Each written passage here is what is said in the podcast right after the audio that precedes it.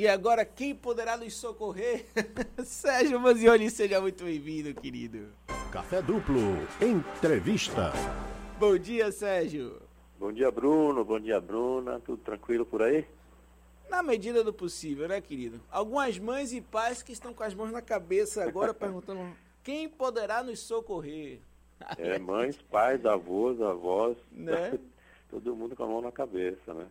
E aí, queridão, você como nosso conselheiro, digamos assim, de saúde mental, o que é que nos traz aí de respostas para essas mães e pais e avós e tios e tias?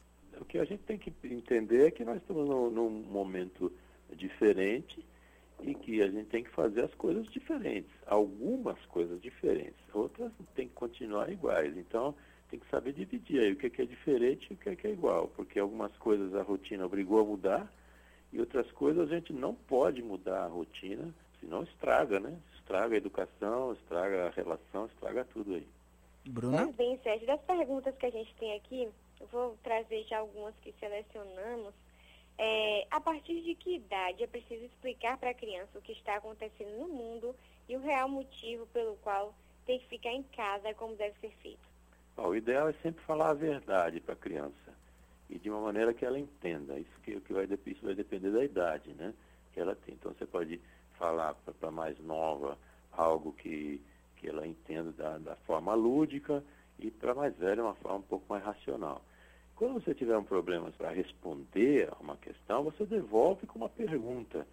Então, se a criança eh, perguntar o que é que está acontecendo, você vai devolver uma pergunta e perguntar a ela. É, por que, que você acha que temos que ficar em casa? Ou então, o que, é que você gostaria que acontecesse? A resposta a essas perguntas vai dar uma melhor percepção do mundo interior da criança. E aí, seus pensamentos, né, o que, é que ela está tentando descobrir. Fica mais fácil. E também é o seguinte, responder as questões que são feitas para as crianças menores, deixa elas fazerem a pergunta. Você não precisa explicar algo sem que ela pergunte. Então, ser honesto nas respostas também. E uma outra coisa muito importante é evitar a informação em excesso, excesso que pode ser traumatizante, né? Então, a gente tem que moderar o, ti- o tamanho da informação, a qualidade, e mas pensar sempre que a criança deve receber a informação da maneira mais verdadeira possível. Senão pode trazer mais dúvida ainda do que já estava. Então precisa ser claro, honesto, mas falar a verdade dentro da dosagem que a criança eh, possa receber de acordo com a idade e com a sua percepção de mundo. Bom, depois de tanto tempo em casa, muitas das crianças estão com sono desregulado, dormindo demais ou não dormindo. É necessário organizar isso e os horários para se alimentar? Mas Na verdade, não era aqui. nem para ter desorganizado, né? Hum, Porque tem que organizar, sim, mas não há motivo para desorganizar isso. Tem que manter um horário, até porque criança é pequena ou até uma certa idade, e você tem que ter horários fixos para que as coisas possam ser feitas. Alimentação certa, no horário certo. Isso independe de pandemia, independe de confinamento. Então, se desregulou, tem que regular de volta, porque não é possível que você fique desregulando isso por causa da, da pandemia. Tem que regular sim, tem que ter horário certo para se alimentar. Sérgio, é comum perder o estímulo para fazer as atividades escolares? O que fazer em cada faixa etária nesse sentido? Ah, É comum. Né? Agora, a tarefa de casa, a lição de casa, ela deve ser um estímulo e não uma cobrança. Então, tem que inverter um pouco a maneira de fazer isso. É importante aí que, que tenha uma hora certa para fazer essa lição de casa, o dever de casa, a hora certa. E essa hora tem que ser cumprida, é uma rotina normal, periódica. Tem que estimular a criança a estudar de uma forma independente e sempre valorizar o que ela fez. Isso é muito importante. Mesmo que tenha feito errado, mas o importante aí é valorizar o que ela está fazendo, é valorizar sua, seu empenho e principalmente aí essa maneira como ela vai encarar o mundo. É, Além desse estímulo, mas a gente pode dizer mais ou menos o seguinte, que para todas as idades tem que ter um horário específico para fazer essa lição, tem que ter um, um- um horário tranquilo, organizado, né? tem que valorizar sempre, como eu disse, as iniciativas. Se a lição for completada, o dever de casa completou, tem que elogiar. Não é aquele negócio de dizer, ah, é obrigação sua fazer isso. Sim, é obrigação, mas também o elogio não vai custar nada aí. Então, criança muito pequena, assim, de 6 até mais ou menos 10 anos, tem que ter esse controle é, mais rígido para que possa manter essa disciplina e entender que isso é importante. Crianças já assim, entre 11 e 14, que a gente está tá pegando aí pré-adolescência e adolescência, é, precisa é, realmente assimilar o conteúdo, porque é importante para a rotina, né? Agora tem que planejar sempre e reservar esse horário diário. E aí conversar, aí já dá para conversar com a criança de uma forma mais, mais profunda sobre a importância de uma rotina e também para estimular o hábito, para reservar um local adequado, que vai ser importante depois. Mais, mais para frente, adolescentes aí de 15, 15, 17 anos, tá? já, dever de casa já não é tão mais comum hoje em dia para essa faixa etária, pelo sistema aí de educação, mas tem que lembrar que isso não trata apenas de um dever de casa, né? mas é para rever o conteúdo, preparação para o futuro, tem que sempre exaltar. Esse estudo de hoje, ele pode não ser agradável, mas ele é importante para o que vem depois. Eu sei que não é fácil você dizer para uma criança que o futuro, 20 anos depois, vai ser importante, porque a visão de futuro é mais restrita.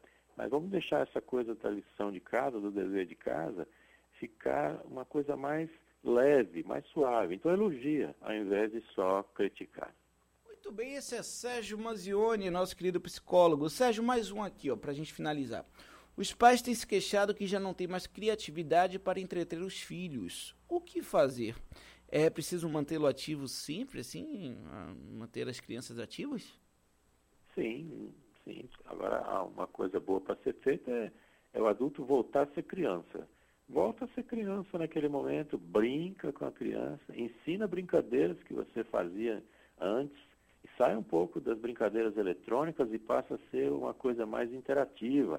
É, jogo de tabuleiro, jogo de carta, vá para a internet, aprenda a fazer umas mágicas, é, construa castelo de cartas, faça jogos aí interativos, faça gincana, Olha, o que não falta aí é, é para estimular essa criatividade, é só colocar no Google, coloca aí na internet, você maneiras criativas de entreter as crianças. Deve aparece uma enxurrada de coisa, né? Porque esse tipo de atividade vai, não vai só estreitar os laços afetivos, mas ele aumenta o interesse e a motivação da criança, porque esse momento lúdico aí, ele vai dá um, um espaço para interação mais proveitosa para ambos. Não é só bom para a criança, não, mas é bom para os pais também. Então, esse momento de, de ter o contato.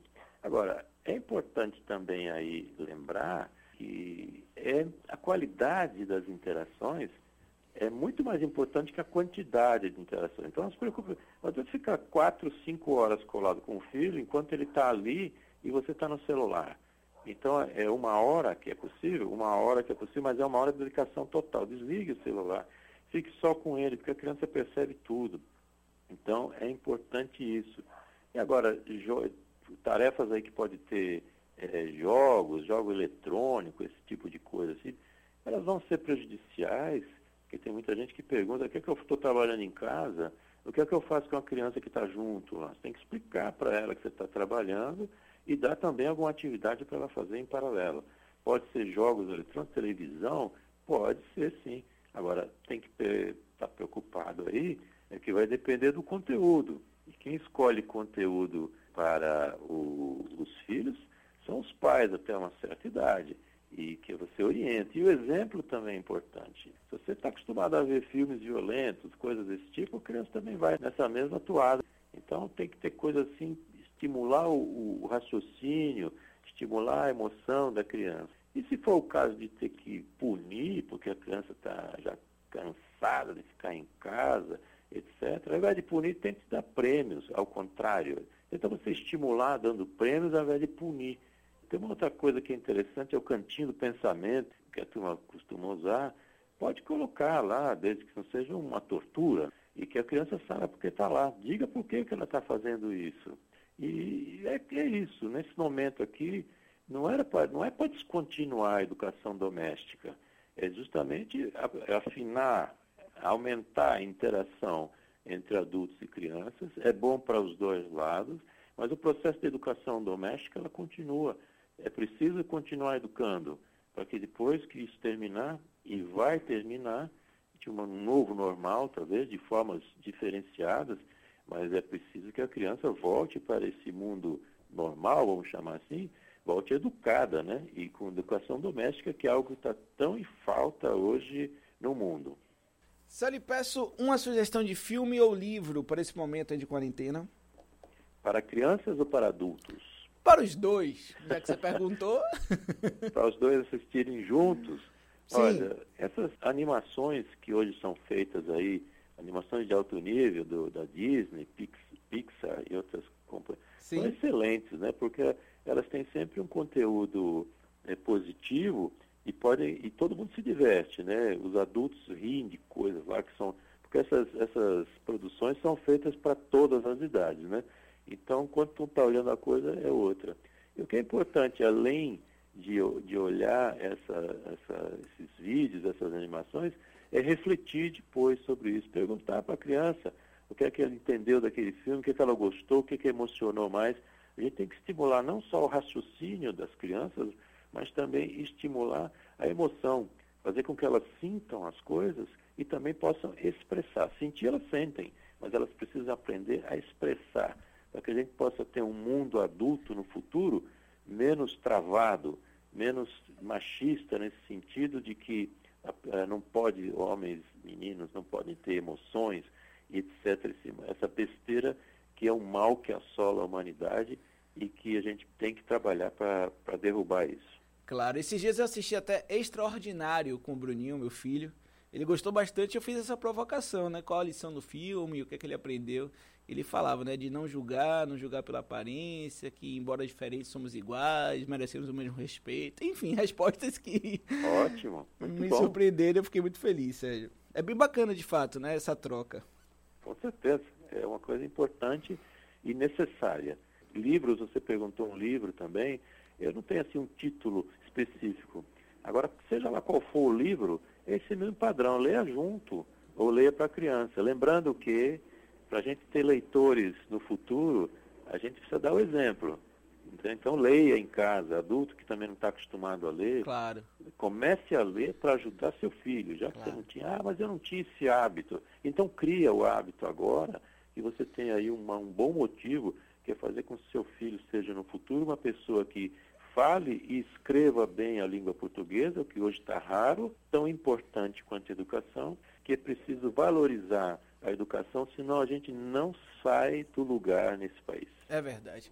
E eu não conheço até hoje uma tecnologia mais avançada do que a do livro. Você leva para onde você quer, você não precisa carregar, né? Cabe ali na mala tranquilamente.